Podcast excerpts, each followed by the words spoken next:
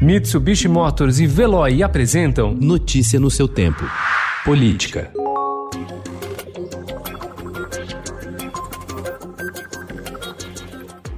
A polêmica em torno da soltura do traficante André do Rep, apontado como um dos principais líderes do PCC, levou parlamentares a aumentarem a pressão pela retomada da discussão da proposta de emenda à Constituição da prisão após segunda instância. Ontem, deputados entregaram ao presidente da Câmara dos Deputados, Rodrigo Maia, um requerimento pedindo autorização para que a comissão especial volte a se reunir. Assim como as demais comissões da Casa, o grupo teve os trabalhos paralisados por causa da pandemia do novo coronavírus.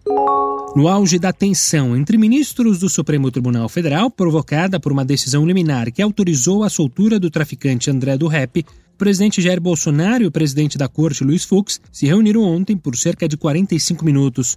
O encontro também ocorreu às vésperas da sabatina, no dia 21, do desembargador Cássio Nunes Marques no Senado, indicado por Bolsonaro para ocupar a vaga aberta com a aposentadoria do decano Celso de Mello no STF.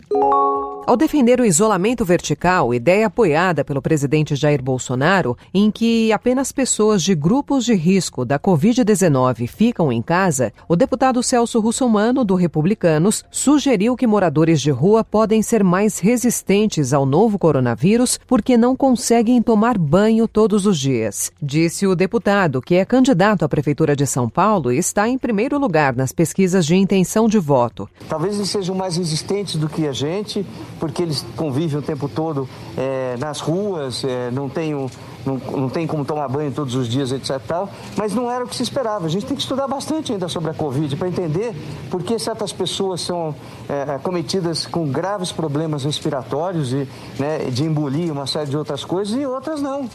A frase foi dita por Russomano na coletiva de imprensa realizada após a participação dele em um evento da Associação Comercial de São Paulo que vem recebendo todos os postulantes ao cargo de prefeito. Liminar do ministro Mauro Campbell do Tribunal Superior Eleitoral suspendeu a inelegibilidade do prefeito do Rio e candidato à reeleição, Marcelo Crivella. Em decisão unânime, o Tribunal Regional Eleitoral do Rio havia decidido que Crivella estava inelegível por oito anos por abuso de poder político.